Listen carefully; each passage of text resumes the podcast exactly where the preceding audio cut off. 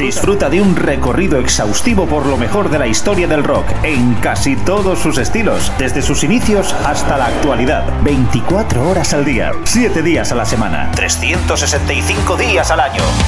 Pop, rock, folk, blues, punk, hard, heavy, country, garage, grunge, soul, alternativa. Todo ello y mucho más en Radio Free Rock. Síguenos también a través de radiofreerock.com o a través de nuestras cuentas en Instagram, Twitter y Facebook. Hola, ¿qué tal? Muy buenas, ¿cómo estáis? Eh, bienvenidos a una nueva edición de La Gran Travesía en Radio Free Rock de la mano de Jesús Jiménez, una cita con el mejor rock de todas las épocas. Hoy tenemos un aniversario muy especial.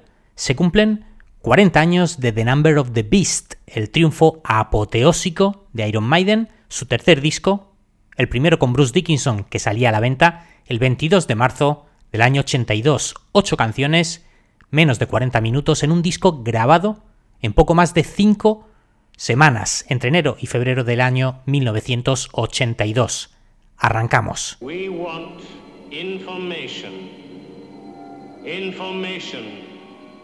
Information. Who are you? The new number two. Who is number one? You are number six.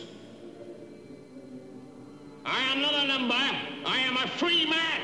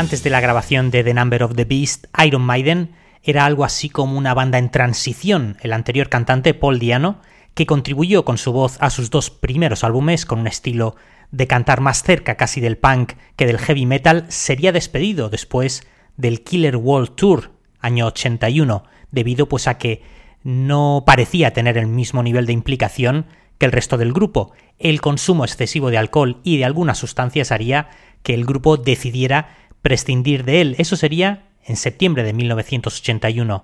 Y a los pocos días, Bruce Dickinson, quien venía del grupo Samson, se integraría en la formación con 23 años recién cumplidos. Bruce Dickinson observaba al grupo desde el foso en sus giras y pensaba que podría hacer un mejor trabajo con ellos. Se correría la voz sobre el talento y las aspiraciones de Bruce Dickinson y no pasó mucho tiempo antes de que el gerente de Iron Maiden lo localizara y lo convenciera de audicionar y unirse al grupo.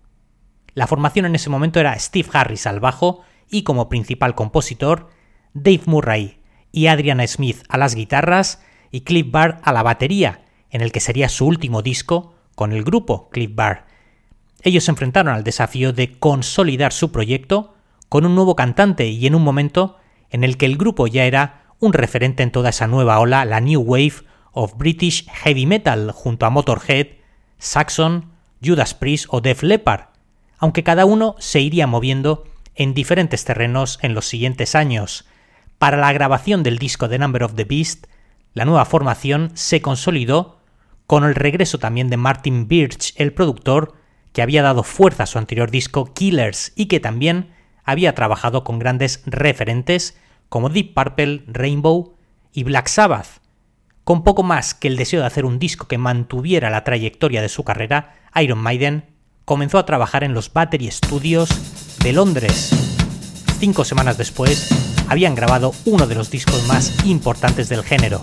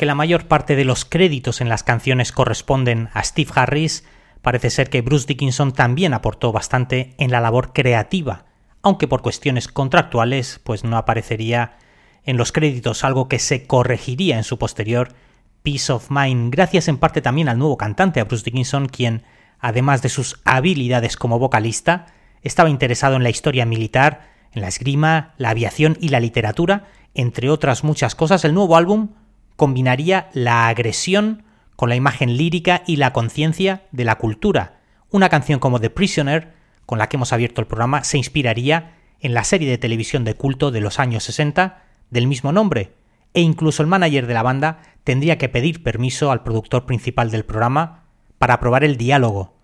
Canciones también como Run to the Hills, una dura crítica a la colonización de América por el hombre blanco, y otra de las canciones también del disco que se basaría en un poema que Steve Harris había leído en la escuela y que le había causado pues un fuerte impacto. El disco sería en definitiva pues un crisol y tomaba inspiración de muchos terrenos distintos, indudablemente la fuente también del eh, terror era algo que, que, también habían decidido explotar ya desde sus inicios con su famosa mascota Eddie.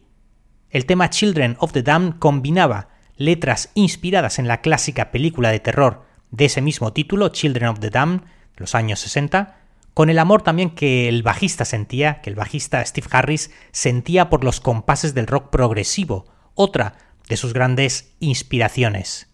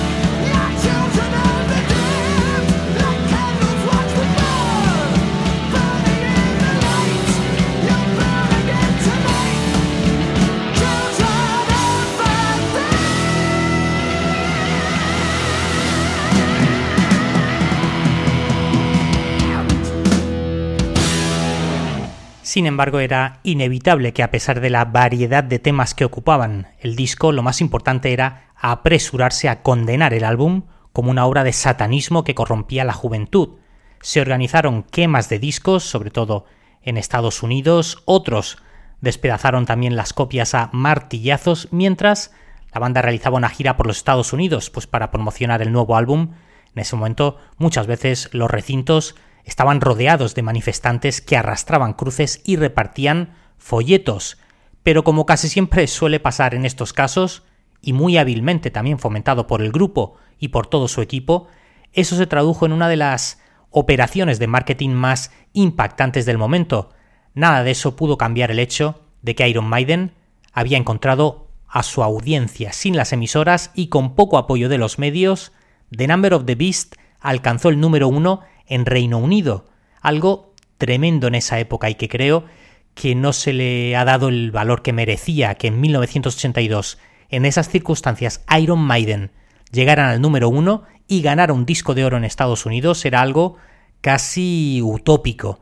Es verdad que Motorhead lo habían conseguido un año y medio antes, pero la verdad es que era algo muy poco habitual ver a ese tipo de grupos en lo más alto de las listas, preparando también, por cierto, a la banda para la posición que ocupaban y que ocupan hasta el día de hoy, indudablemente, con sus lógicos altibajos, una formación que lleva casi medio siglo en la brecha, bueno, poquito menos.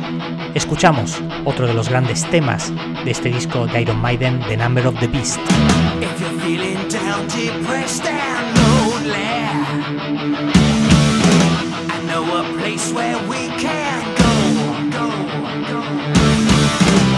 pointed to a acacia.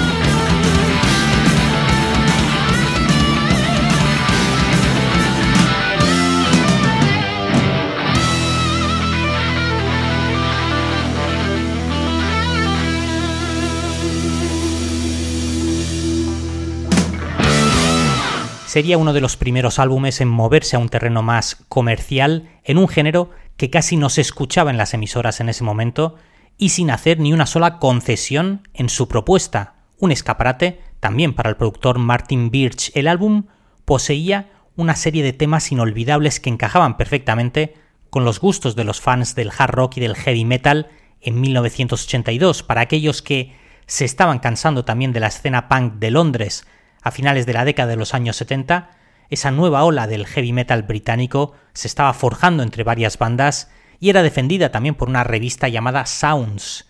A diferencia de álbumes anteriores, la mayor parte del material de este disco, The Number of the Beast, se escribió en preproducción y debido a la naturaleza compleja de las canciones, eh, la banda se quedaría con solo cinco semanas para grabar, eh, mezclar y masterizar el álbum después de haber tardado tanto en ensayar.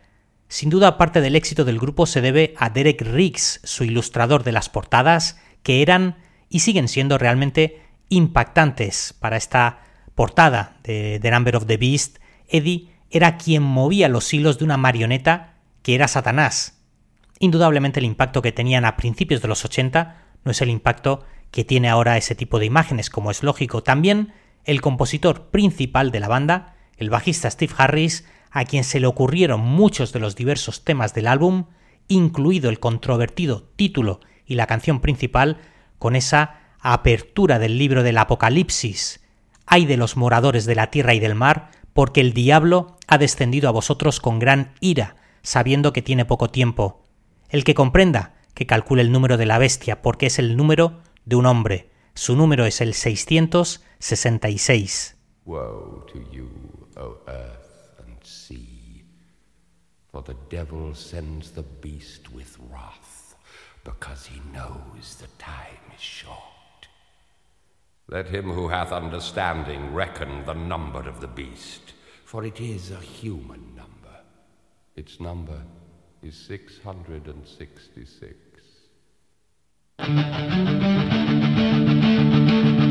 Left alone.